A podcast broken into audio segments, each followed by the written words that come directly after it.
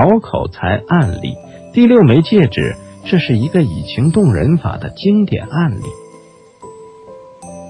一位三十多岁的妇女在下岗一年多之后，好不容易找到一份在某高级珠宝店当售货员的工作。某年春节前的一天，店里来了一位土里土气的年轻男子，他衣衫破旧，一脸的悲哀，狐疑，不时的用不可企及的目光。盯着那些高级首饰，因为来了一通电话。妇人在接听电话时，一不小心把装戒指的碟子碰翻，六枚精美绝伦的金戒指落到地上。她慌忙捡起其中的五枚，但第六枚怎么也找不着。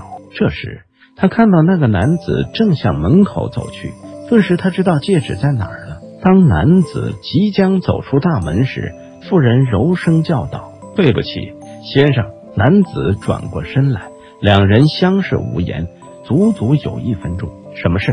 他问，脸上的肌肉在抽搐。什么事？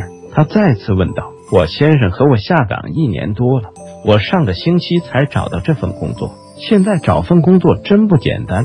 为了这份工作，鞋子都对我进行了罢工。妇人神色黯然地说。男子长久地注视着他，终于一丝腼腆的微笑浮现在他脸上。是的。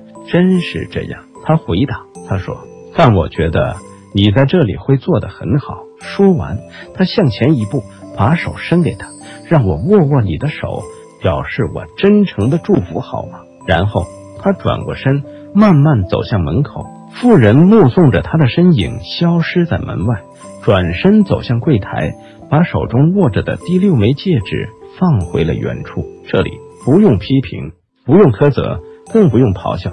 那位妇人就成功的收回了男子偷食的第六枚戒指，奥妙何在？